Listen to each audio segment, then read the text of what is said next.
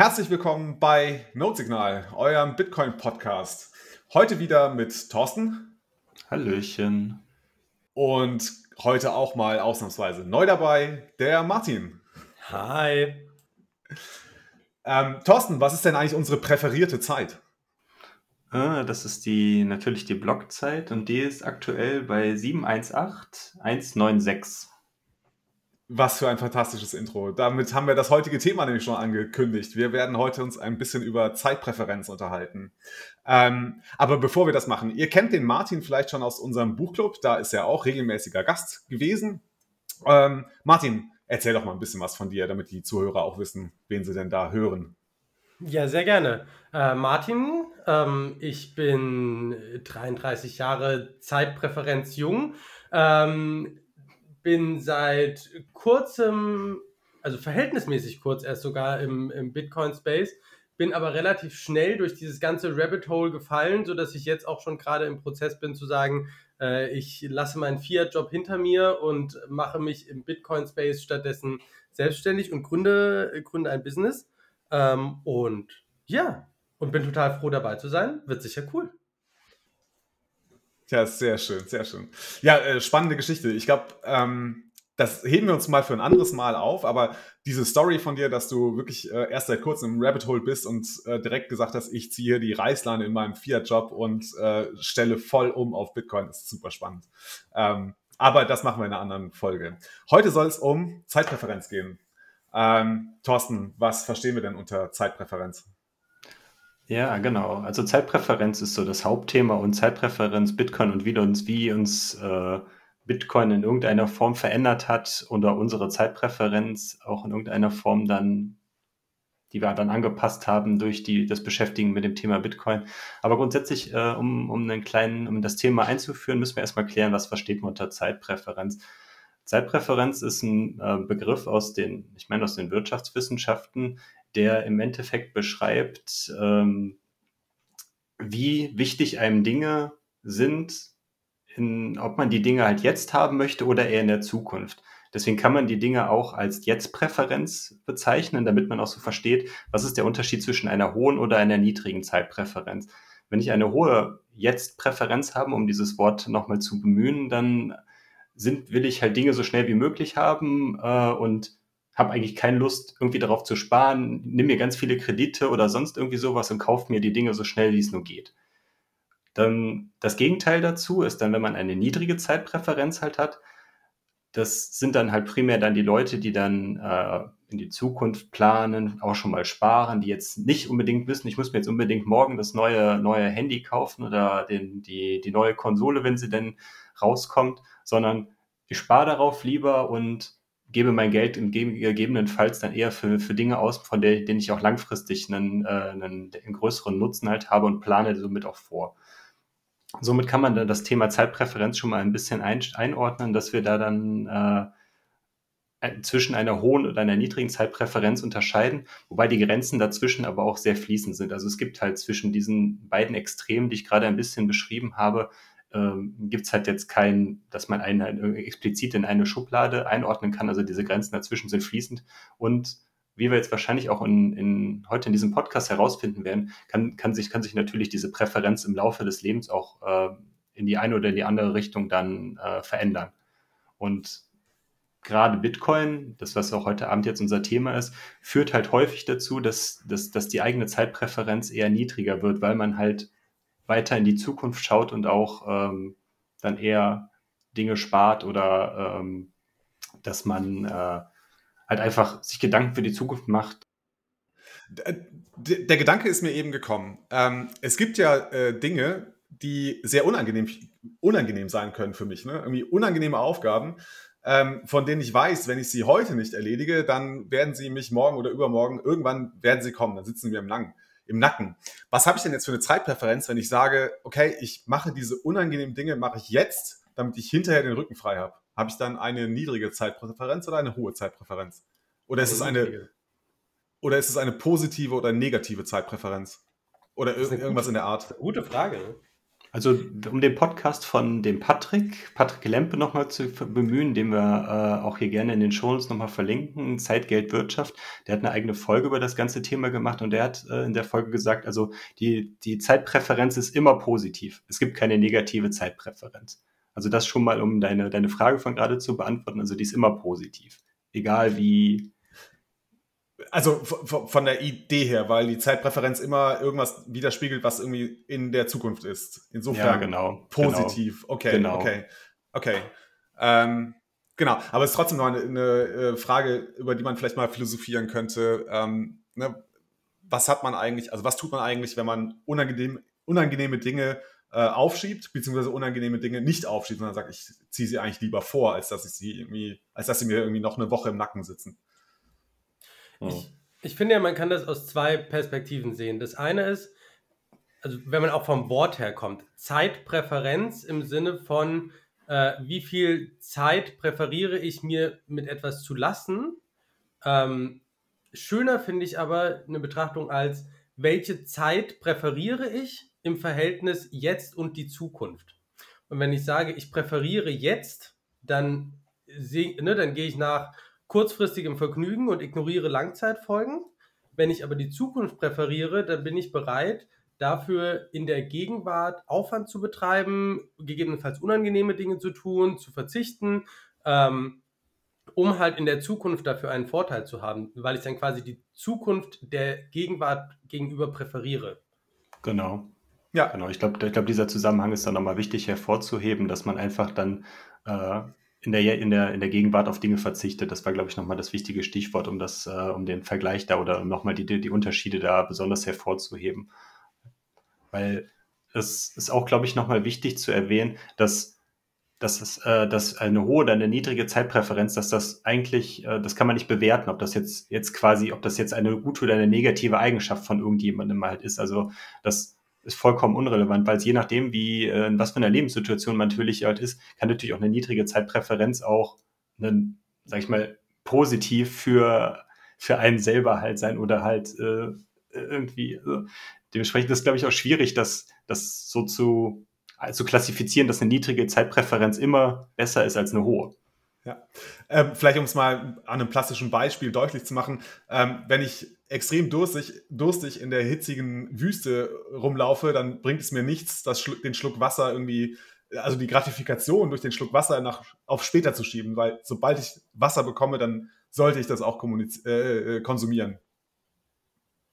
Genau, das spielt ja dann auch ganz stark dann mit den, äh, mit den persönlichen Bedürfnissen dann halt einher, die, die man halt hat in Bezug dann zu ähm, zu knappen Ressourcen äh, und auch Zeit, die man dann irgendwo dann aufbringt. Aber gerade jetzt so bei essentiellen Sachen, wie du gerade sagtest, wenn du einen Schluck Wasser, wenn man halt in der Wüste unterwegs ist oder sonst irgendwie so, dann, äh, ich weiß nicht, ob man dann, ob da jetzt dann Zeitpräferenz dann so das richtige Mittel ist, weil das sind einfach essentielle Bedürfnisse, die jetzt da vielleicht so ein bisschen von aus, außen vor sind irgendwie.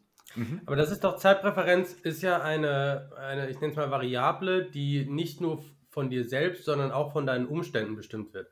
Also wenn du Absolut. in der Wüste bist ähm, und du hast zum Beispiel Wasser, dann kann es ja durchaus sinnvoll sein, dass du dir dein Wasser einteilst. Wenn du jetzt keiner weißt, du bist eine Woche in der Wüste, dann macht es Sinn, auch wenn du am zweiten Tag denkst, oh, jetzt noch ein schönes Wässerchen, das dir eventuell vorzuhalten, damit du nicht an Tag sieben denkst, Alter, ich gehe kaputt. Ähm, und dann ist das so deine persönliche Zeitpräferenz, aber die Umstände spielen eine große Rolle darin, was für eine Zeitpräferenz du haben kannst, unabhängig von deiner persönlichen Präferenz bezüglich der Zeitpräferenz. Ja, genau. Es gibt natürlich auch jetzt wieder, das du gerade beschrieben hast, sind ja dann diese sogenannten externen Faktoren, die ja dann auch dann einen großen Einfluss dann auch auf die, auf die persönliche Entscheidungsfindung dann auch gegebenenfalls dann halt haben oder dass man halt in, vielleicht in der, in, in dieser Situation dann halt ähm, eine niedrige Zeitpräferenz halt hat, aber durch ex ex externe Faktoren vielleicht auch dazu gezwungen wird, äh, die, diese Präferenz anzupassen. Nach, also ins, ins, in, in, die, in die Höhe oder wie man es auch bezeichnen mag dann. Warum spielt der Begriff der Zeitpräferenz im Bitcoin eine so große Rolle? Ich meine, man hört das ja in Bitcoin-Kreisen immer mal wieder, ähm, egal ob man sich jetzt äh, im äh, Twitter-Space aufhält oder äh, verschiedene Artikel liest oder Bücher liest. Ähm, warum ist dieser Begriff Zeitpräferenz in Bitcoin so warum spielt das so eine wichtige Rolle? Martin, willst du? Gerne. Also ich glaube, es gibt mehrere Dimensionen. Das eine ist, ähm, die generelle Tendenz bezüglich Zeitpräferenz scheint zu sein, wenn ich in der Lage bin, äh, wenn ich eine niedrigere Zeitpräferenz haben kann, entweder aufgrund meiner Umstände oder aufgrund meiner Persönlichkeit, dann ist das im Allgemeinen vorteilhaft. Weil was ich im Prinzip mache, und das, also da habe ich ganz viel von Dr. Jordan Peterson gelernt, an der Stelle vielleicht einen kleinen Shoutout. Ähm, was ich ja im Prinzip mache, ist, ich handle mit der Zukunft. Ich trade quasi meine Gegenwart gegen einen Vorteil in der Zukunft und solange meine Umgebungsfaktoren ausreichend stabil sind, ähm, dass ich meine, meine Zeit jetzt gegen einen größeren Mehrwert in der Zukunft tauschen kann, solange ist das von Vorteil.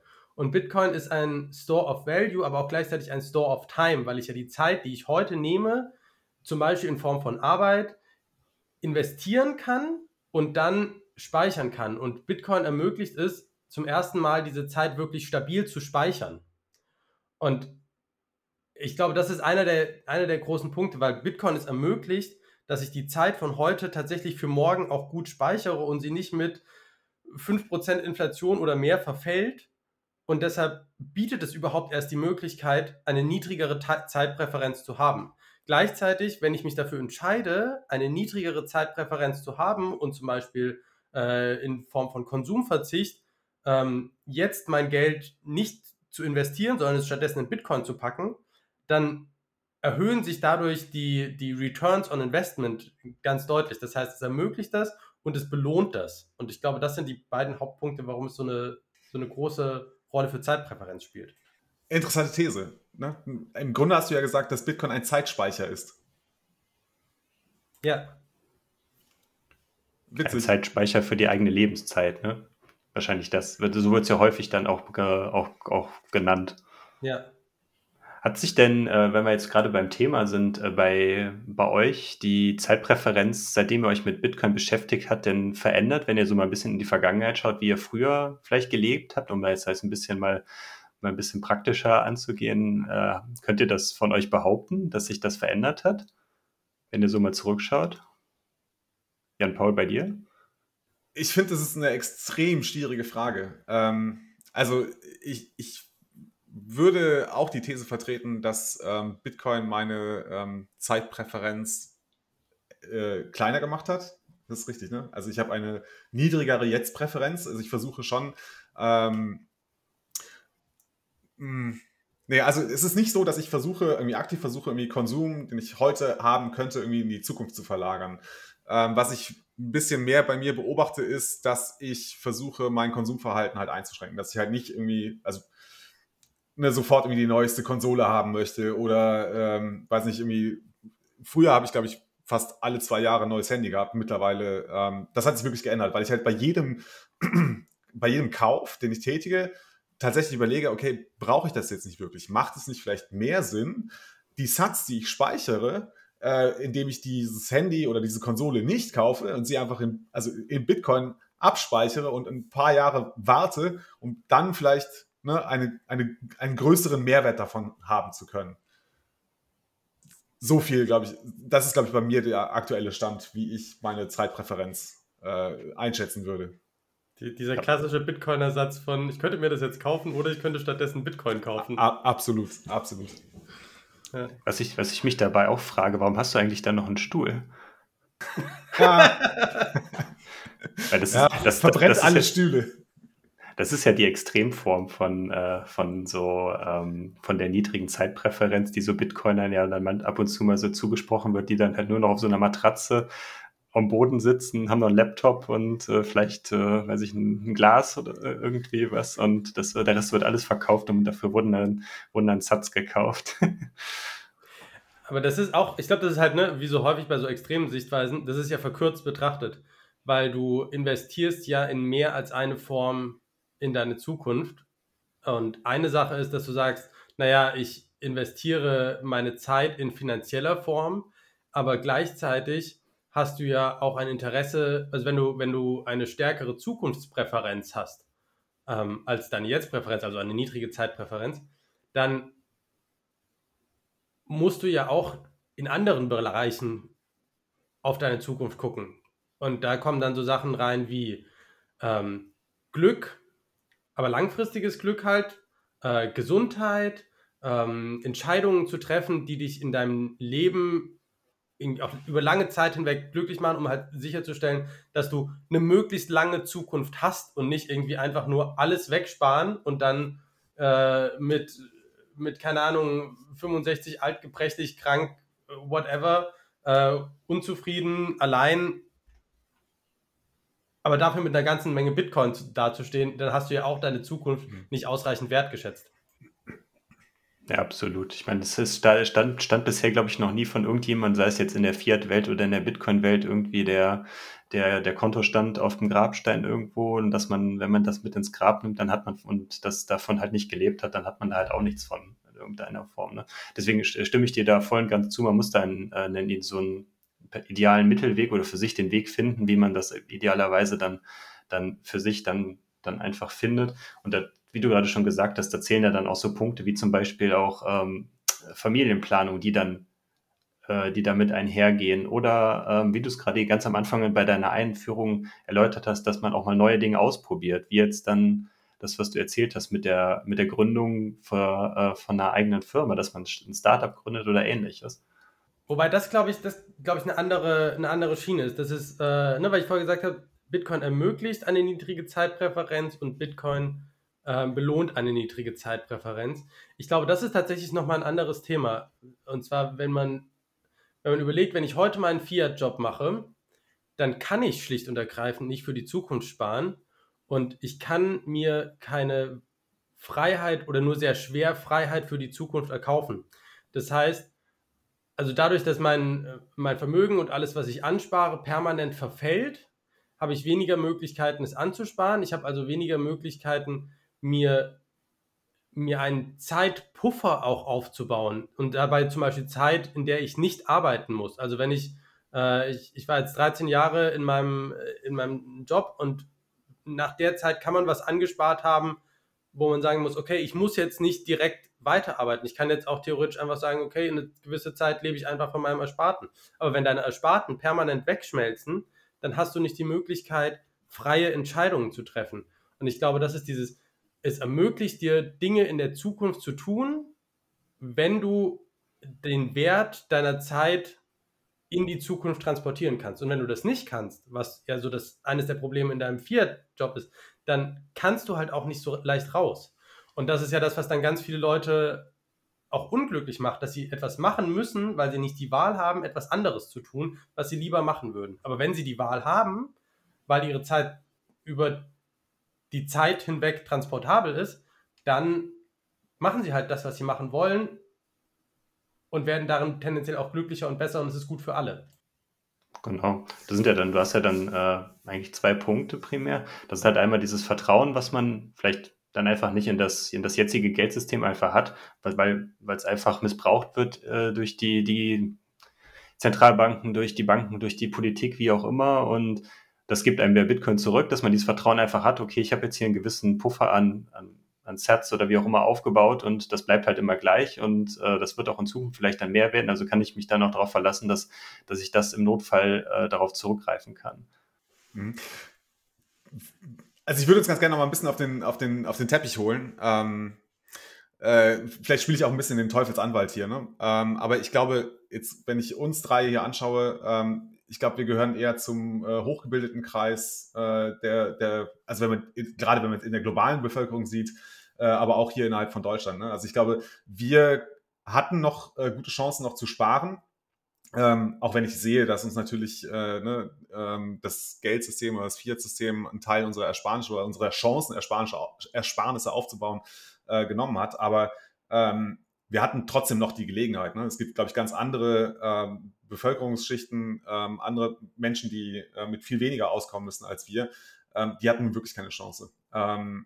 Insofern, äh, also der, der, Punkt ist halt für mich, ne, es ist so nicht so nicht so ganz schwarz-weiß, glaube ich, zu sehen. Ne? Wir hatten ja, noch eine Chance zu sparen und wir hatten die, wir hatten überhaupt ein paar Euros übrig, um sie in Satz äh, umzu, umzu äh, ja, stapeln. Ähm, genau. Das zweite ist, ich meine, das, ich würde es jetzt nicht als populäre Bewegung äh, bezeichnen, aber es gibt ja diese Frugalisten. Ich weiß nicht, ob ihr davon schon mal gehört habt.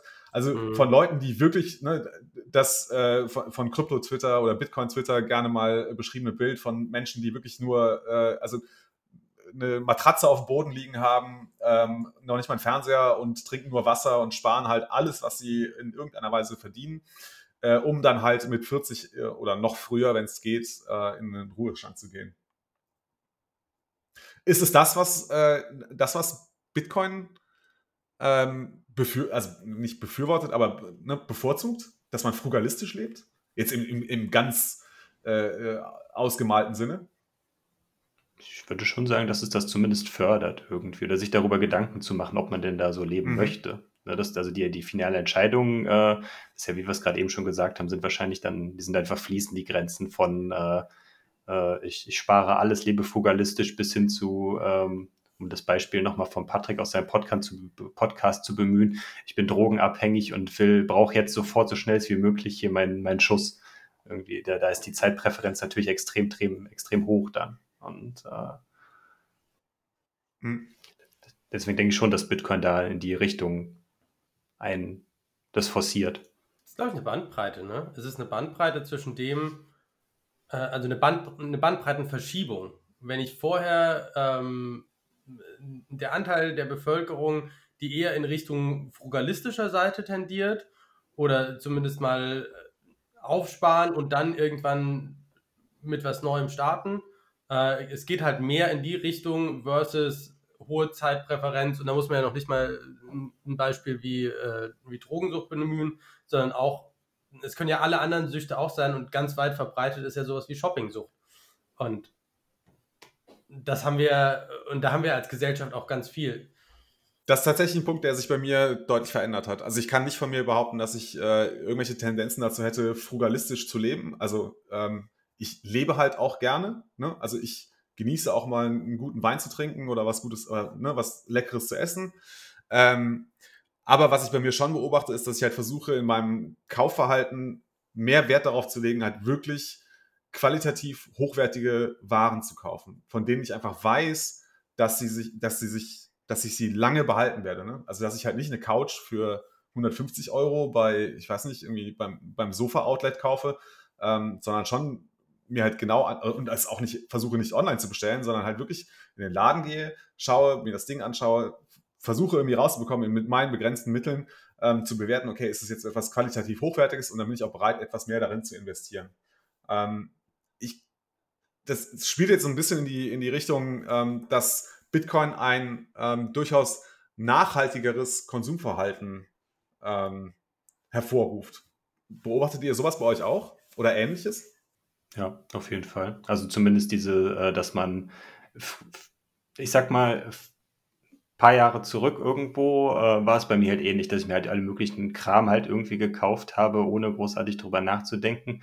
Und am Ende des Monats hat man sich immer gewundert, wo denn das ganze Geld irgendwie hingeht. Äh, das war aber, wie gesagt, äh, war, glaube ich, bei, bei jedem irgendwann mal so, gerade wenn man irgendwie Berufseinsteiger ist und dann auf einmal äh, von jetzt auf gleich dann irgendwie relativ viel Geld zur Verfügung hat und das halt nicht gewohnt ist, dann gibt es man natürlich schnell aus, wenn man keinen Bezug zu Geld irgendwie hat oder kein, kein es einfach nie gelernt hat, damit umzugehen. Ist, glaube ich, auch ein großes Problem unserer Gesellschaft, dass äh, die wenigsten Leute wissen, wie sie mit Geld umzugehen haben. Also gerade in Deutschland, ich weiß es nicht, in anderen Ländern ist es wahrscheinlich ähnlich, ähnlich schlecht, aber gerade in Deutschland kann man es ja, man, man lernt es ja eigentlich nirgendwo. Zumindest weder in der Schule irgendwo, außer man kriegt es halt, wenn man Glück hat, von den Eltern irgendwie beigebracht. Aber sonst ist es, glaube ich, ja dann schon äh, eher ein schwieriges Thema. Und ähm, aber um deine Frage zu beantworten, ist bei mir auf jeden Fall auch so, dass mein Konsumverhalten jetzt äh, auch äh, ex, also schon stark zurückgegangen ist. Ich kaufe mir Dinge, mit denen ich halt irgendwie arbeiten muss oder sonst irgendwie sowas, aber so, ich sag mal so Zeugs, Klimbim irgendwie, äh, das ist schon, schon stark zurückgegangen oder äh, ja, gucke ich dann immer sehr, äh, ja, bin ich da immer sehr skeptisch, wenn, wenn, man, wenn man sowas dann kaufen möchte, muss, wie auch immer dann. Martin, wie ist das bei dir? Ich muss sagen, bei mir war das, ich glaube, ich habe mit Bitcoin was gefunden, was meine Zeitpräferenz matcht. Also bei mir war es, glaube ich, tatsächlich andersrum. Ähm, ich hatte, als Berufsansteiger hatte ich so eine Phase, wo ich gedacht habe, yeah, shitload of money. Ähm, und ganz viel, ich bin damals mit einem, mit einem Freund zum Beispiel, wir sind irgendwie, haben wir alle Restaurants der Umgebung irgendwie exzessiv getestet und all sowas. Ähm, und auch trotzdem viele schöne Sachen unternommen. Aber insgesamt hatte ich, hatte ich immer die Tendenz, dass ich meinen mein Lebensstandard nicht meinem Einkommen angepasst habe, tendenziell. Und dadurch hat sich das insgesamt entwickelt und dann habe ich mich, habe ich mich nochmal viel mit dem Thema ähm, Zukunft und Entdeckung der Zukunft äh, auch nochmal beschäftigt und das hat für mich viel, viel verändert oder bestätigt vielleicht sogar eher als verändert. Aber dieses, also ich hatte vorher schon die Tendenz zu sagen, nee, gib das Geld nicht aus, wenn du es nicht wirklich brauchst. Und mit Bitcoin hat sich das nur noch mal verstärkt. Anders, und das fand ich ganz spannend, war das zum Beispiel bei meiner Frau, die ja nur eine, ich sag mal, Secondhand Bitcoin Journey durchlebt. Ähm, aber wir saßen zum Beispiel neulich saßen wir mit unserem Sohn auf dem Spielplatz und sie so, ich könnte jetzt echt einen Kaffee vertragen. Und dann schaut sie so an den einen Spielplatz ausgegangen und meint so, ich glaube 500 Meter in die Richtung gibt es einen Kaffee und ich könnte jetzt da hingehen oder wir lassen es einfach und wir investieren das Geld in Bitcoin. ich, war, ich war so begeistert und dachte so, yay, wenn das als Secondary-Effekt sogar schon so gut funktioniert, dann, äh, dann ganz hervorragend. Ähm, ja. Ja, herzlichen Glückwunsch. Das ist alles richtig gemacht. Genau, alles richtig gemacht. Sehr gut. Alles richtig gemacht. Was ich aber tatsächlich festgestellt habe, oder ich hatte mir das irgendwann mal auch so ein bisschen angefangen durchzukalkulieren, ist, ähm, der psychologische Incentive ist auch ein wirtschaftlicher Incentive das nicht zu machen, weil der Vergleichswert zum Kaufen eines Produktes tatsächlich höher ist.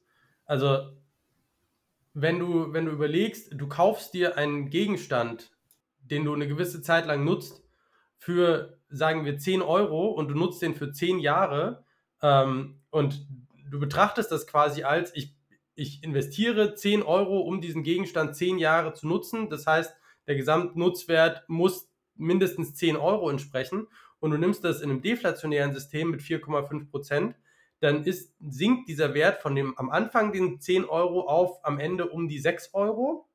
Sprich, der, der gleitende Nutzwert ähm, liegt irgendwo dann bei 7 bis 8 Euro. Wenn du aber stattdessen ein deflationäres System mit 4,5 Prozent nimmst, dann steigt der von den 10 Euro am Anfang auf grob 16 Euro, was du hättest, wenn du es halt in, äh, in Bitcoin geste gesteckt hättest oder in ein System, was, äh, was 4,5% stabile Deflation hat. Ähm, und das heißt, der Realwert, den ein Produkt liefern muss, ist tatsächlich fast 50% höher, wenn du eine deflationäre Währung hast im Vergleich zu einer inflationären Währung. Und deshalb sind viel weniger Gegenstände in Anführungszeichen ein Schnäppchen, weil sich viel weniger Gegenstände lohnen, weil sie nicht den Nutzwert aufbringen, der der Preis hat, weil der Preis real höher ist. Finde ich, find ich super spannend. Und ich glaube, du hast da auch, äh, also triffst da auch den genau den richtigen Punkt. Ne? Ähm, was ich ja nicht mehr möchte, ist irgendwie einfach mein Geld konsumieren und dann ist es weg, sondern ich möchte, wenn ich mein Geld irgendwie ausgebe, dann möchte ich davon einen Mehrwert haben. Ähm, wie man, wie auch immer man den Mehrwert bewertet. Ne? Also äh, kannst du mir jetzt den, den, den reinen monetären äh, Verlust kannst natürlich berechnen, wenn du irgendwie ne, deinen Kaffee kaufst. Der Kaffee ist nach drei Minuten ausgetrunken, dann sind die drei Euro weg.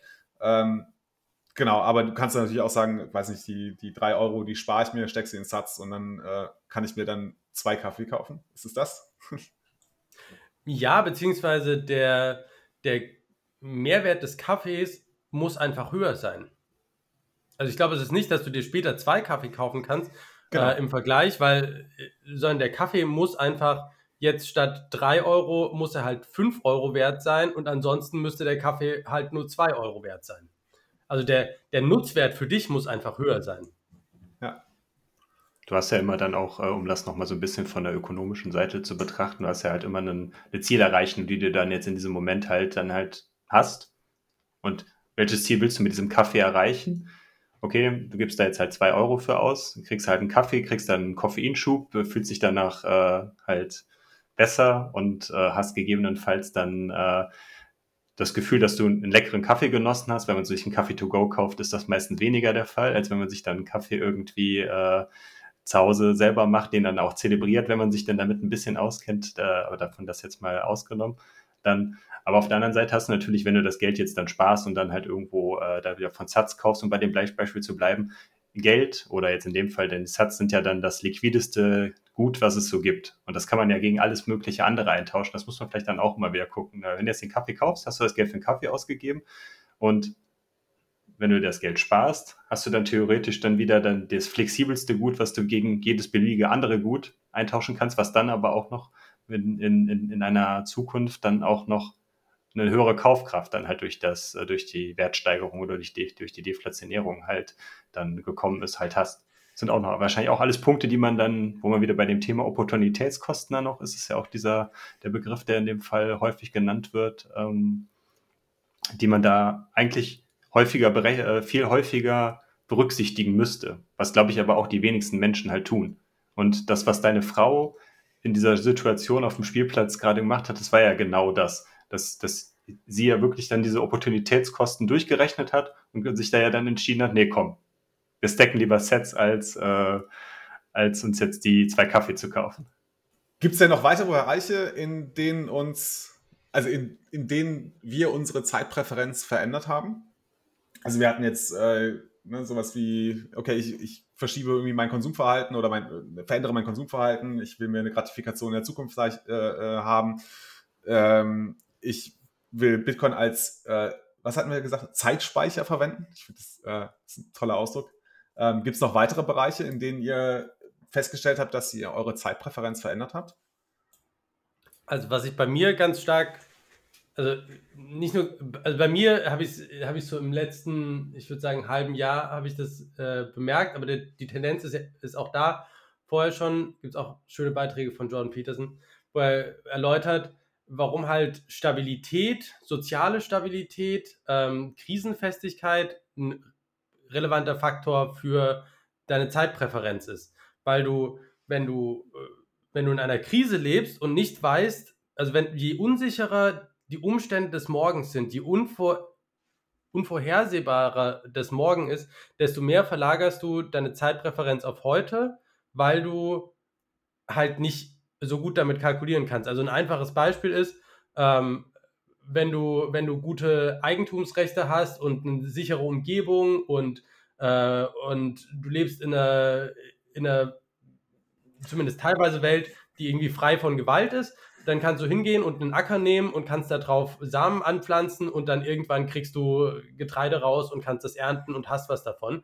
Aber wenn du in einem kleinen Dorf irgendwo lebst, wo es keine Regularien gibt und wo niemandem Land wirklich gehört und ständig irgendwelche Plünderer kommen und in dem Moment, wo dein Getreide einigermaßen reif ist, kommt einfach der nächste Nachbar, haut dir eins auf die Rübe und klaut dein Getreide. In dem Moment hast du einfach nicht mehr diese, diese, diese Idee äh, zu sagen, okay, dann mache ich das für morgen. Und ich merke das, und das ist so ein bisschen der, der, der Twist ins Kleinere, ins Private, ich merke das tatsächlich mit Kaffee und erwartbaren, stabilen Nachmittagen. Das heißt, ne, ich habe hab jetzt einen äh, circa zweieinhalbjährigen Sohn, wenn ich sehe, ähm, der ist irgendwie, der ist, keine Ahnung, hat schlechte Laune, Kita war irgendwie anstrengend, die Woche nähert sich dem Ende, der ist vielleicht ein bisschen von allem äh, ne, schon, schon leicht überfordert und es wird ein tendenziell anstrengender Nachmittag, dann ist diese Instabilität und dann sage ich, okay, dann nehme ich jetzt den Kaffee, damit ich diesen Nachmittag gut durchstehe.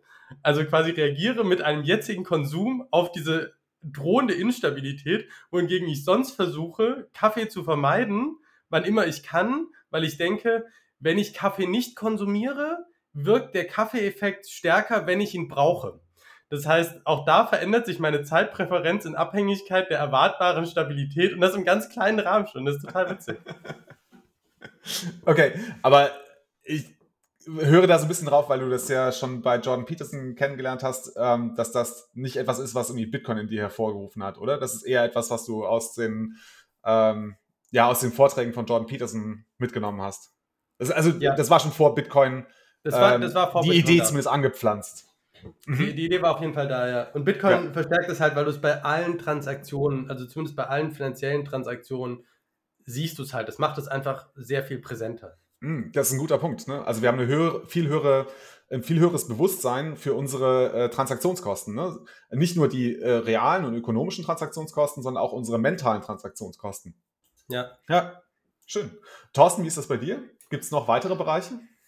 Äh, ich kann, ich, ich führe jetzt mal einen ganz anderen Bereich halt ein, der, der vielleicht auch ein bisschen, äh, also ja, fangen wir einfach mal an. Also ich glaube, wenn man halt äh, das Thema, was der mich mal, was der Martin eben kurz angeführt hat, wenn man halt so total frugalistisch lebt und irgendwie die ganze Zeit nur auf Kosten von seiner Zukunft äh, an allem Möglichen spart und so nicht, nicht auf sich achtet, dann äh, dann hat man davon eigentlich nichts. Deswegen äh, ist, sind, ist dann auch meines Erachtens viel, also quasi ein gesunder Lebensstil wie äh, eine gesunde und eine ausgewogene Ernährung plus dann in Kombination mit Sport und Aktivität geht damit eigentlich einher, weil man will ja dann, sage ich mal, seine die Aufopferung, wie du, wie es eben beschrieben hattest, die man in der in der Jetztzeit erbringt, dass man davon auch in der Zukunft einfach was hat. Und da ist eigentlich dann, äh, wie ich es gerade schon sagte, Sport oder beziehungsweise eine gesunde Ernährung halt essentiell, damit der Körper so lange wie möglich auch im für seine Zeit idealen Zustand halt bleibt, dass man davon auch einfach was hat. Und das hat zum Beispiel mich dazu geführt, ähm, das hat letztes Jahr ähm, ungefähr auch fast gleich mit, ähm, mit Bitcoin angefangen, ein bisschen vorher schon, dass ich mich halt mit, äh, sehr intensiv mit dem Thema Ernährung beschäftigt habe und auch für mich dann äh, dazu entschieden hat, dass ich habe vorher schon vegetarisch gelebt und dass ich seit letztes Jahr überwiegend vegan lebe und äh, auch rein aus den, äh, aus den gesundheitlichen Aspekten, also primär daher, um, äh, weil das ist, das sind, glaube ich, die wenigsten Leute gar nicht so bewusst, wie, ähm, wie, wie massiv halt die, sage ich mal, die, die meisten Todesursachen, wie so Zivilisationskrankheiten wie Herz-Kreislauf-Erkrankungen, also Bluthochdruck, Herzinfarkt, Schlaganfälle, äh, aber auch Diabetes, Übergewicht und so Sachen, dass das primär eigentlich alles und mit der Ernährung und mit dem Lebensstil einhergeht. Und wenn das die, die höchsten Todesursachen in unserer heutigen Zeit halt sind und ich das allein nur durch die Ernährung und mit ein bisschen Sport verhindern kann oder das Risiko massiv senken kann, dann ist es, finde ich, meines Erachtens da auch sehr wichtig, sich mit diesem Thema zu beschäftigen. Und das ist mir aber auch schon ähm, auch bei den Meetups jetzt aufgefallen. Jetzt ähm, wir, wir, kennen uns ja auch alle jetzt von den Meetups, sei es jetzt in Düsseldorf, Köln oder jetzt ihr jetzt halt auch in Bonn. Ähm, die, wenn man sich so die, den, den typischen, die, die Leute, die halt dann zu so Meetups hinkommen, da sind die wenigsten Leute übergewichtig, interessanterweise. Die meisten Leute sind, haben eigentlich, also viele Leute sind da, die machen viel Kraftsport, sind durchtrainiert oder sind sehr schlank. Also da sieht man halt wenig Leute, die einfach zumindest von, von, vom Äußerlichen her einen, äh, einen schlechten Lebensstil führen. Und ich glaube, das ist unterschätzt in der Community und sollte meines Erachtens auch noch mehr, äh, mehr beachtet werden, weil was bringt einem das, wenn man halt irgendwie sich halt, sag ich mal, einen scheiß Lebensstil hat und man ganz viel Bitcoin hat, aber ja, da war halt mit 60 dann aus dem letzten Loch pfeift. Um es zusammenzufassen, Bitcoiner sind alle reich und schön. reich und gesund.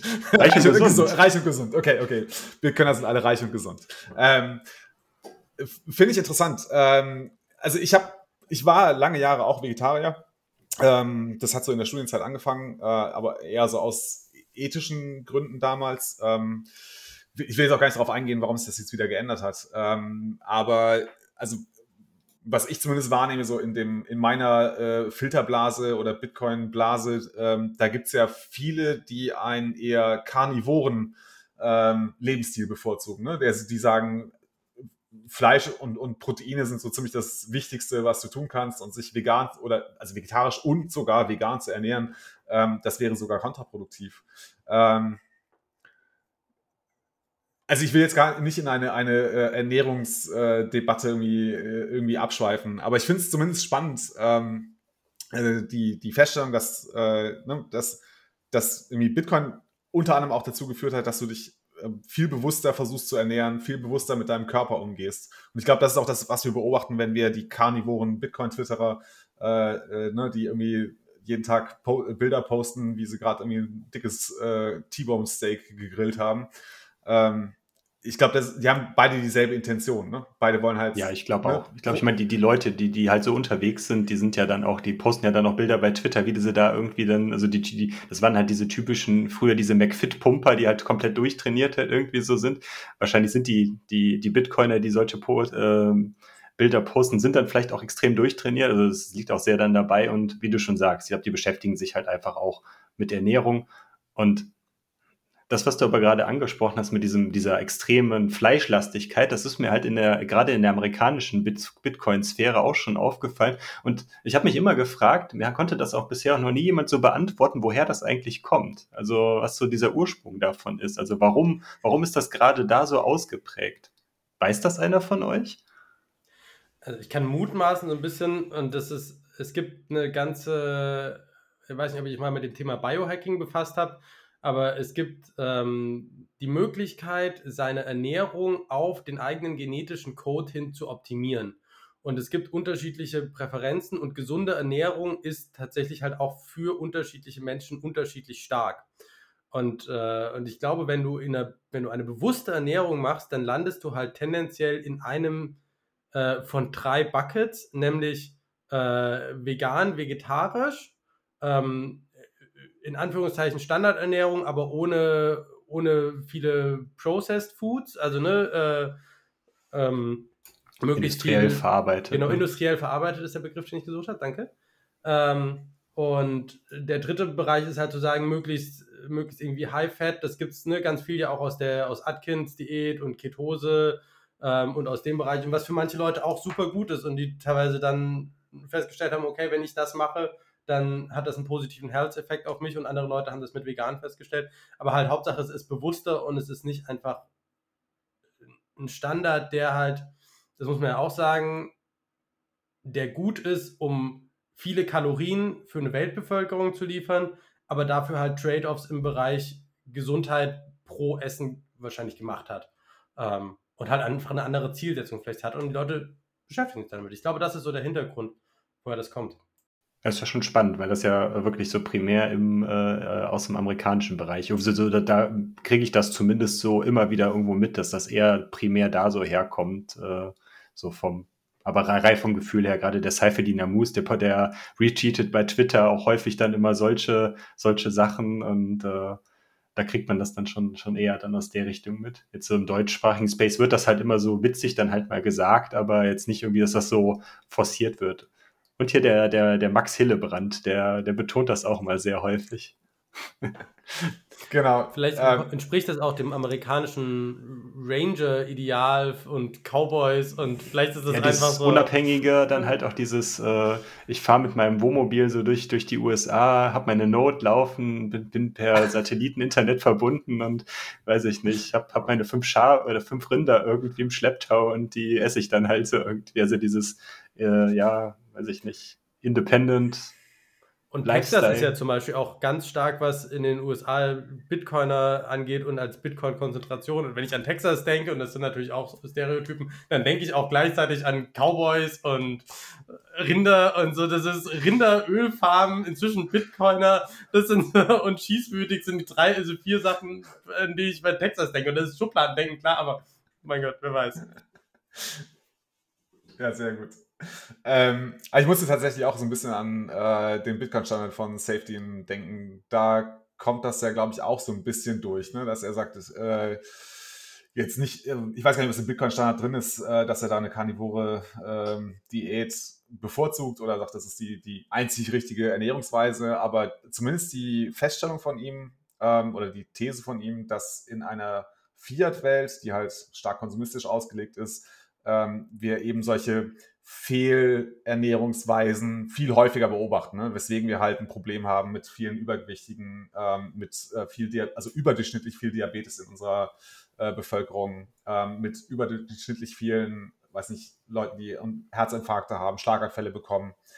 Ähm, genau, aber also ne, für unsere Zuhörer da draußen, no front. Äh, ich glaube, die These oder die, die, was wir, glaube ich, vertreten würden, ist, äh, dass jeder für sich halt ähm, seine Weise findet, wie er äh, auch mit seinem Körper wertschätzend umgeht und nachhaltig umgeht. Ne? Das ist, glaube ich, das, das muss, glaube ich, jeder für sich finden. Thorsten hat da halt seinen Weg gefunden. Ähm, genau. Und also ich bin noch auf der Suche. Ich habe auch ja, festgestellt, absolut. zum Beispiel kurz nach, nachdem ich mit Bitcoin angefangen habe, habe ich äh, das Thema regelmäßig zur Massage gehen auch wieder aufgenommen. Und das ist ja, also ja schon ein gewisser Invest auch immer. Und das, ne? Äh, aber einfach um zu sagen, okay, es ist mir wichtig und es tut mir gut und du investierst ja auch in dich selber und das ist ja auch ein Invest in deine Zukunft. Ja, auf jeden Fall. Ne? Wenn du halt, wenn das halt dich gut grundsätzlich glücklich macht, dass du dich danach gut fühlst, einfach so ein positives, äh, positive Grundeinstellung, wie keine Ahnung, wie man, wie man das nennen mag, dann halt dieses Wellness halt einfach, äh, dass man sich gut fühlt. Und wenn das, wenn das dir für dich persönlich dann in dem Moment dir das dann wertet, ist es das ja definitiv dann auch gut, dass, dass, dass, dass du das Geld dann dafür in die Hand nimmst und dir das regelmäßig dann bei dir machen lässt. Also absolut.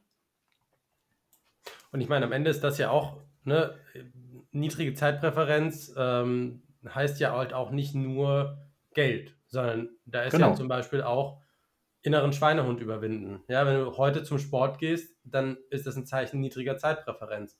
Und wenn du aufgrund Bitcoin angefangen hast, zum Sport zu gehen oder dich gesünder ernährst oder was auch immer, was halt mit Aufwand, aber einem Reward in der Zukunft verbunden ist, dann ist es, glaube ich, genau das. Ich weiß nicht, ganz kurz noch zu dem Thema, dann können wir gerne auch weitermachen. Ich denke mal bei dem, äh, bei, bei diesem Thema immer, ich weiß nicht, kennt ihr den, den Rainer Zietelmann? Das ist auch äh, so ein, ist ein Buchautor aus Berlin, der, der ist schon der ist schon über 60, aber der hat halt so einen Body quasi wie Arnold Schwarzenegger und posiert da auch regelmäßig dann zu.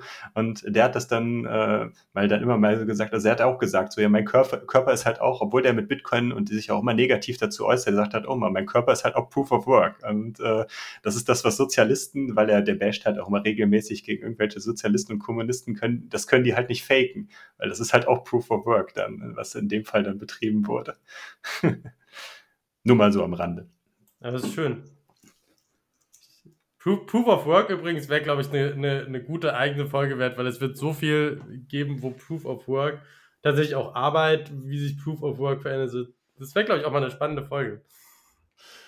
Ja, ist eine sehr gute Idee. Ähm, genau, dann äh, versuch es mal so ein bisschen zusammenzufassen. Ne? Also wir haben heute über Zeitpräferenz gesprochen äh, und haben festgestellt, dass Bitcoiner eine eher niedrigere Pre Zeitpräferenz haben. Ne? Also versuchen eher ähm, weniger das jetzt zu konsumieren, sondern das Ganze auf ein, einen späteren Zeitpunkt zu verlagern, ähm, was dazu führt, dass wir viel langfristiger planen, dass wir, ich sag mal, nachhaltiger und bewusster konsumieren oder investieren, ähm, dass wir äh, mehr auf unsere Ernährung achten oder dass nicht wir, dass Bitcoiner vielleicht etwas mehr auf ihre Ernährung achten.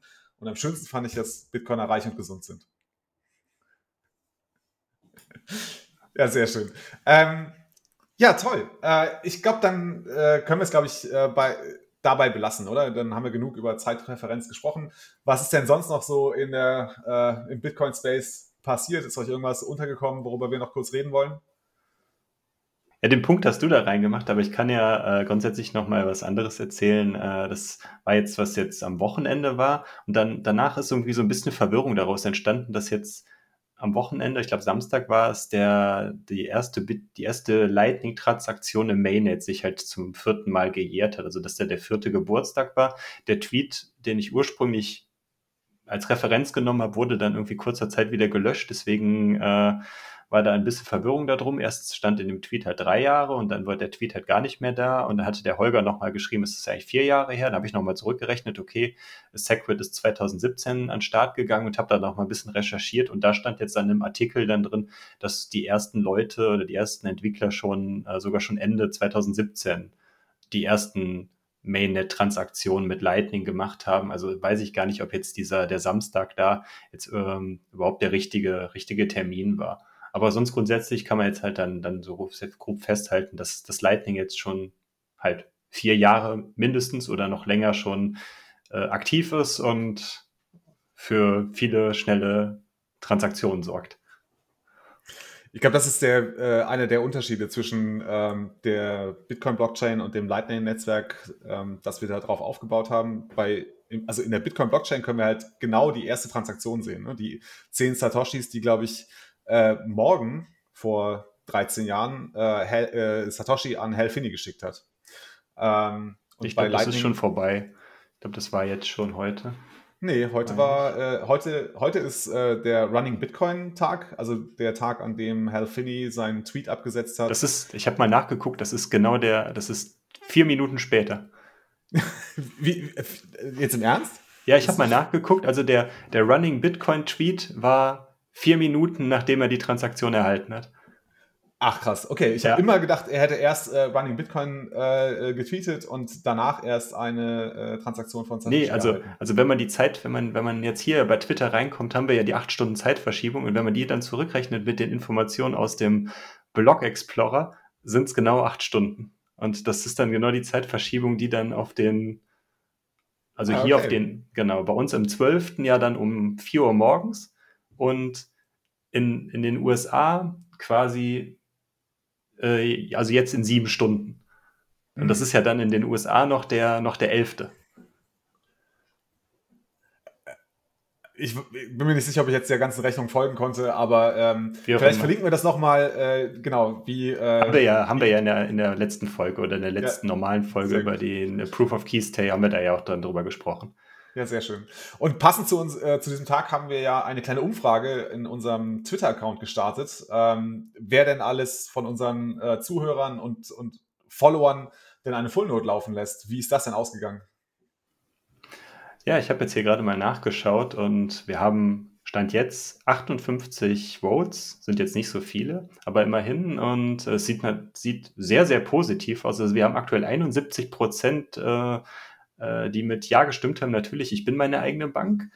28 Prozent haben geschrieben, äh, nein, bisher noch nicht. Und wir haben, ich glaube, eine Stimme, das ist ein Prozent, und der hat unten noch geschrieben, dass, dass äh, seine Hardware gerade aktuell auf dem Weg ist. Also grundsätzlich ist die Stimmung zumindest bei uns in der Community oder bei uns, bei uns, die uns bei, bei Twitter folgen, schon sehr positiv. Wenn man sagt, so, dass es 70 Prozent eine Note laufen haben, ist super. Das ist sehr erfreulich, auf jeden Fall. Ähm, kann aber auch an der äh, äh, kleinen äh, Menge der Umfrage liegen und wen wir gefragt haben. Ne? Ich glaube, wer ja, uns ist, kennt ist und nicht, uns gehört nicht so, hat. Nicht so pessimistisch. Das ist garantiert repräsentativ. garantiert. Wobei, du hattest es neulich gesagt, Thorsten, glaube ich, ne, dass es irgendwie 14.000 ähm, Nodes insgesamt gibt oder so. Und da habe ich mich so mal gefragt, so, wie viele Bitcoiner gibt es denn eigentlich? Und das ist ja relativ schwierig, das irgendwie rauszufinden. Der, der Blocktrainer-Kanal hat jetzt irgendwas um die 100.000. Also irgendwie wäre aber jetzt spannend zu versuchen rauszufinden, wie viele Bitcoiner gibt es denn, also die man, wo man sagen kann, ne, Bitcoiner haben mehr als die Hälfte ihres Vermögens irgendwie oder einen signifikanten Anteil ihres Vermögens in Bitcoin. Gibt es ja so, so, so, Definitionsversuche und dann irgendwie zu gucken, okay, wie viel Prozent davon können denn überhaupt technisch gesehen eine Full laufen lassen haben. Das wäre wär spannend. Ich glaube, die Grenzen sind dann natürlich auch sehr fließend irgendwie. Äh, und es gibt, es gibt ja so äh, Annäherungsversuche, dass man dann anhand von den Adressen irgendwo über Chain-Analyse gibt es ja dann durchaus Firmen, die dann da schon mal so Schätzzahlen in irgendeiner Form rausbringen. Ich glaube, das letzte, was ich weiß nicht, das war, glaube ich, im Herbst letzten Jahres irgendwann mal, da war irgendwie dann die Rede von 150 Millionen Leuten, die Bitcoin in irgendeiner Form halten, aktiv nutzen, wie auch immer. Aber ich denke mal, das ist ja dann ein, ein Promillteil dann von diesen 150 Millionen Leuten, die dann irgendwo dann auch dann äh, eine Full Note laufen haben oder ähnliches. Also das ist ja dann schon eher so der sehr nerdige äh, Space, der dann eher in dem Bereich unterwegs ist.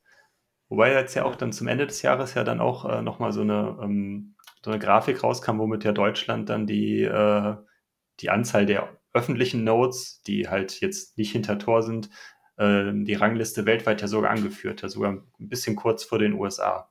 Also wir sind hier im Epizentrum der Bitcoin Full Notes. Das stimmt. Also äh, tatsächlich, wenn man so eine Umfrage im, äh, im Dachraum startet, ähm, dann wird man wahrscheinlich tendenziell eher mehr Full Node Betreiber äh, treffen, als wenn man diese Umfrage in, jetzt hätte ich fast Kasachstan gesagt, aber genau, also irgendwie in einem äh, Land, in dem Bitcoin vielleicht noch nicht so verbreitet sein kann äh, dort finden würde. Ähm, genau, vielleicht äh, dazu im Zusammenhang, ich habe heute mir noch mal eine Studie durchgelesen gehabt, äh, nicht wirklich, äh, wirklich studiert, sondern ähm, etwas quer gelesen. Ähm, die ist schon ein bisschen älter, also die ist 2019 veröffentlicht worden und da ging es nochmal darum, ähm, um eine Schätzung, wie viele Transaktionen äh, im Bitcoin-Bereich denn wirklich äh, kriminellen Aktivitäten ähm, zuzuordnen ist. Und die Daten, die sie gesammelt haben, waren von ungefähr 2017. Ähm, und die haben eigentlich, also mit eher konservativen Methoden, also mit sehr vorsichtigen Schätzungen gearbeitet und die kamen 2017 auf eine Nutzeranzahl von etwas mehr als 100 Millionen. Ich meine 105, 106 Millionen äh, User 2017. Ähm, deswegen hatte mich jetzt gerade die 150 Millionen User weltweit, hatte mich doch ein bisschen überrascht. Da hätte ich doch irgendwie erwartet oder auch vielleicht gehofft, dass es noch schon noch mehr User gibt. Es mag auch mehr sein. Ich kann mich nicht genau dran erinnern. Ich ah, okay. Es nicht. Und okay. es ist ja auch immer spannend, egal auf welche Seite man mit irgendwelchen Angaben über Nodes, über ja bei Lightning, bei der Kapazität von Lightning, auch so, egal auf welche Seite du liest, da variiert das ja irgendwie auch immer um, also es ist nicht ein paar hundert Bitcoin irgendwie. Also ja. Gut. Ähm, eine letzte News, ähm, die ich, also weswegen ich überhaupt diese Studie da äh, mir angeschaut habe, ähm, war, äh, es ist der neue Chainalysis Report rausgekommen. Chainalysis ist so eine Firma, die sich, ja, ich sag mal, im, im, im Diensten, wie kann man das eigentlich sagen?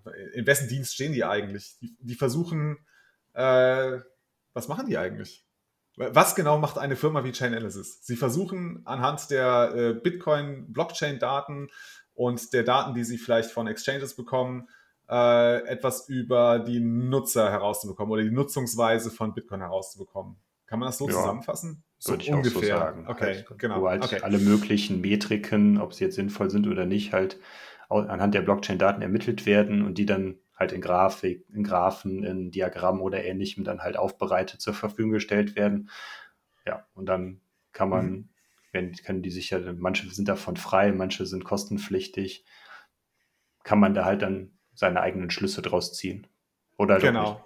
Ja, und ähm, was halt interessant ist, ist, äh, äh in diesem Chainalysis Report haben sie festgestellt, dass gerade einmal 0,15% aller Transaktionen im Zusammenhang mit äh, Kriminalität zu sehen sind. Was ich finde, ist eine extrem niedrige Zahl. Ähm, ich habe auch nochmal geschaut, die ist in den letzten Jahren konstant gesunken. Das heißt, die Anzahl der, also dieser äh, Vorwurf, den, ja, den man ja immer wieder zu hören bekommt, dass äh, Bitcoin ja nur von Kriminellen genutzt wird, um es mal überspitzt zu formulieren, ähm, der hatte nun wirklich gar keinen Halt mehr. Auch wenn, glaube ich, die absolute Menge, also in, in Dollarvolumen gerechnet, ähm, äh, ist es natürlich mehr geworden, aber der prozentuelle Anteil ähm, von äh, Bitcoin-Transaktionen mit kriminellem Zusammenhang ist halt extrem niedrig. Mag das einer kommentieren? Irgendjemand eine Meinung dazu? Also, ich habe, ähm, ich weiß gar nicht mehr, auf welchem Podcast das war. Ich dachte, es wäre 21, aber ich kann mich auch irren. Es war auf jeden Fall ein deutschsprachiger. Ähm, Gab es ein längeres Interview mit, ich weiß nicht, ob von Chain Analysis, aber auf jeden Fall von einem Chain Analysis Unternehmen. Da gibt es ja auch mehrere. Ähm, mit dem Chef von denen. Und der hat halt auch gesagt, naja, es sind halt relativ wenige Leute im Verhältnis und es werden tendenziell weniger. Aber Kriminelle haben natürlich einen Incentive, als erstes neue Technologien zu testen, um zu versuchen, den Strafverfolgungsbehörden einen Schritt voraus zu sein. Und je mehr sich halt Möglichkeiten etablieren, wie zum Beispiel so Chain Analysis, ähm, um das auch nachzuverfolgen, umso weniger lukrativ wird das und umso mehr verlagert sich das auch wieder oder streut sich das. Das heißt, die Tendenz müsste in jedem Fall sein, dass der Anteil krimineller Aktivitäten im Bitcoin-Netzwerk abnimmt. Sowohl durch Adoption als auch, weil es sich im Verhältnis weniger lohnt, weil Bitcoin halt trotzdem am Ende nicht anonym ist und spätestens in dem Moment, wo du von Bitcoin wieder in ein Fiat-System wechselst, du in der Regel leicht auffindbar bist. Ja. Eine Frage, die mir gerade in den Sinn kommt. Ähm, wir haben ja eigentlich mit Lightning, also eines der Features, die wir mit Lightning bekommen haben, ist ja mehr Privacy zu haben. Kann es sein, dass sich die illegalen äh, oder kriminellen Aktivitäten vielleicht ins Lightning-Netzwerk verschoben haben? Wäre das, eine, wäre das eine These, die man vertreten könnte? Weiß ich nicht unbedingt. Also ich könnte mir eher vorstellen, dass, äh, dass äh, so illegale Transaktionen dann primär auf ähm, so Privacy Coins abgewandert sind, sowas wie Monero oder Zcash, keine Ahnung, äh, Sowas gab es ja, glaube ich, in der Richtung, die, äh, die sich ja primär dann darauf dann fokussiert haben, um die, die dann anonym halt sind oder anonymer als jetzt Bitcoin. Weil selbst wenn du ja Lightning benutzt, hast du ja trotzdem immer noch äh, irgendwelche Funding-Transactions, die dann trotzdem auf der Blockchain noch nachvollziehbar sein können. Und du musst ja dann eigentlich KYC-freie Coins in irgendeiner Form dann bekommen, um die dann oder halt sage ich mal, anonymisierte Coins bekommst, die du dann halt für eine Funding-Transaction benutzen kannst. Klar kannst du das natürlich mit CoinJoin oder ähnlichen Funktionalitäten, kann man sowas natürlich machen. Aber da ist dann auch dann die Frage, ist das, wer sind die typischen Kriminellen, die sowas nutzen? Was, was haben die Leute für ein Profil? Oder ist, sind das halt so klei kleine Drogendealer? Sind das, ist das organisierte Kriminalität, wovon der wir hier reden? Da ist ja dann die, die Frequenz wahrscheinlich auch oder die Bandbreite extrem wenn da halt das organisierte Kriminalität ist, die dann eigene, weiß ich nicht, ein paar Hacker halt haben, die sich dann darauf spezialisiert haben, sowas dann zu machen. Also, keine Ahnung. Also ich, ich glaube, es ist auch extrem schwer zu messen. Mach du zuerst, Martin. Spannend wäre auch die Frage, um so ein bisschen die Brücke zu schlagen, haben Kriminelle durch Bitcoin eine niedrigere Zeitpräferenz? eine extrem gute Frage. Vielleicht. Von der Theorie und, und, und wenn ja, was heißt das? Ja. Heißt das, wenn du als Krimineller Bitcoin verwendest, wirst du tendenziell eher organisiertes Verbrechen? Wäre spannend. Oder, oder du wirst, du gehst aus der Kriminalität raus, weil du halt denkst, die Gefahr für meine Zukunft ist zu groß, also äh, steige ich lieber aus. Stimmt, ich habe ja schon Bitcoin, die ich eigentlich in Drogen oder sonstige kriminelle äh, Aktivitäten investieren wollte, aber es ist ja viel besser, wenn ich diese Bitcoins aufbewahre und nicht für meine Drogen ausgebe. Ja, genau. Und weiß ich nicht. Ähm, vielleicht nochmal okay, vielleicht noch zum Schluss. Äh, äh, ich glaube, dass das ganze Thema, ähm, also Chainalysis ist, glaube ich, extrem schwierig. Ich hatte heute ähm, eine Studie gelesen, die am, am Ende zu dem Ergebnis gekommen ist, also äh, dass 2017 46 Prozent aller Transaktionen äh, im Bitcoin-Space äh, mit, also im Zusammenhang mit kriminellen Aktivitäten stehen hauptsächlich äh, äh, Kauf, Käufe und Verkäufe, also vor allem Käufe ähm, auf so Darknet Marketplaces.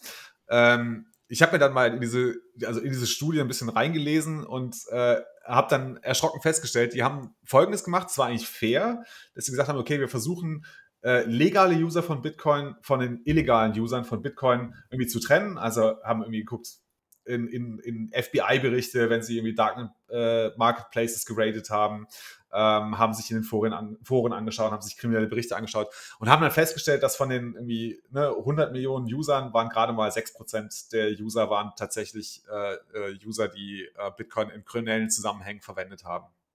Aber dann sind sie hingegangen und ähm, haben dann einfach alle Transaktionen dieser als kriminell identifizierten User als kriminelle Transaktionen bewertet und stellten dann fest, so, ja, okay, und diese kriminellen Transaktionen, die halt, keine Ahnung, da haben halt Leute 2017 irgendwie ihr Gras ne, für 10, 20 Euro bei ihrem Dealer gekauft. Ähm, ich, wie auch immer sie es geschafft haben. Also sie haben halt festge also festgestellt, ohne weitere Differenzierung, ja, 46 Prozent aller Transaktionen im Bitcoin-Netzwerk äh, sind im, äh, im Zusammenhang mit kriminellen Aktivitäten. Das nur, um halt nochmal irgendwie rauszustellen, ich glaube, es ist extrem schwierig, ähm, auch jetzt gerade heutzutage, wo wir äh, viele Privacy-Features wie zum Beispiel CoinJoin haben, wo wir das Lightning-Netzwerk haben, ähm, da wirklich eine seriöse äh, Zahl herauszubekommen, was denn jetzt tatsächlich der Anteil der kriminellen oder der, der Transaktionen im Zusammenhang mit kriminellen Aktivitäten ist. Ja, da war bei äh, war bei dem gleichen Podcast, wo, der, wo diese Coin-Analysis war, war auch ein, äh, eine Episode mit dem Vorsteher der bayerischen Krypto-Strafvollzugseinheit. Ah. Genau, ich weiß nicht genau, wie die heißt, aber. Das, ist, ähm, das war beim Bitcoin Verstehen Podcast. Das weiß ich. Da war einer tatsächlich ein, so ein, also ein, äh, ja. kein Polizist, sondern jemand, glaube ich, von der Staatsanwaltschaft oder so, ne? Genau. Der, oder, genau, ja, ja, okay. Ja. Den Podcast habe ich auch gehört. Ja, der war aber gut. Also, Der war gut. Der so ein bisschen gesagt hat, ne, wo sie versuchen, eigentlich würden sie ja am liebsten irgendwie sagen, jeder, der, ne, wo, so nach dem Motto Tainted Coins, jeder, der irgendwo irgendwann mal irgendwas Illegales äh, gemacht hat und dann eine Transaktion zu seiner Wallet hatte, alles kriminell, das nehmen wir direkt irgendwie so, so schon hin. Ähm, was aber einfach technisch halt einfach schwierig ist, weil es gibt ja sogar dieses Konzept von Dust Attacks, wo du einfach sagst, okay, du, ne, du nimmst ein kontaminiertes Wallet und dann schickst du einfach random einzelne Satz irgendwo hin und damit sind theoretisch alle anderen äh, kontaminiert und so ganz spannend. Oder auch vor einiger Zeit war ja dieser Verkauf äh, von, von Bitcoin ähm, in NRW äh, aus, also beschlagnahmten Bitcoin oder so, wo dann auch sind die Betre Adressen alle bekannt, dann kannst du ja theoretisch auch hingehen und sagen. Und jetzt einmal ein paar kontaminierte Bitcoin dazu. Ähm, gut, dann glaube ich, sind wir jetzt für heute soweit durch. Ähm, wo wir jetzt bei dem Thema nochmal äh, von, wo wir doch mal das gesamte Thema von der Folge nochmal nehmen, ähm, vielleicht die Frage an euch, an eure Hörer, wie hat sich denn euer Lebensstil verändert? Hat sich eure Zeitpräferenz durch die Beschäftigung mit Bitcoin verändert? Wir werden jetzt in dem Zuge, dann, wenn wir die Folge rausbringen, äh, nochmal eine, eine ähnliche Umfrage, wie wir es jetzt auch mit den Full Notes gemacht haben bei Twitter und vielleicht dann auch in der ähm, Telegram-Gruppe mal starten, um einfach mal so äh, abzuprüfen, wie sich das denn bei euch so verändert hat oder, oder auch nicht. Kann ja auch sein, dass es ja auch schon vorher dann, dass ihr schon vorher eine entsprechende Zeitpräferenz hattet. Und ähm, ja, lasst uns da gerne in den Austausch gehen, gebt uns da mal Feedback und äh, da können wir gerne dann auch äh, ein bisschen in den Gruppen oder auf Twitter diskutieren. Vielen Dank auch an den Martin. War echt schön, dass du dabei warst. Hat äh, mega viel Spaß gemacht, mit dir über das Thema Zeitpräferenz zu sprechen. Ja, vielen Dank, dass ich dabei sein kann. Und ich kann äh, anderen, die irgendwie sagen, boah, hätten wir auch mal Bock, irgendwie dabei zu sein, die Gast-Experience hier sehr empfehlen. Ah, danke schön. Das freut uns, dass, äh, das ist dass sehr nett. sagst. Ja. Was auf jeden Fall eine Bereicherung für den Podcast. Hast viele äh, neue Aspekte reingebracht, die wir jetzt wahrscheinlich äh, ohne dich jetzt nicht äh, dabei gehabt hätten. Deswegen äh, vielen Dank dafür. Genau. Ähm, folgt uns bei Twitter, äh, bewertet uns auf den üblichen Plattformen bei Apple und bei Spotify. Ähm, denkt immer dran, focus on the signal, not on the noise. Bis zum nächsten Mal. Schönen Abend. Ciao.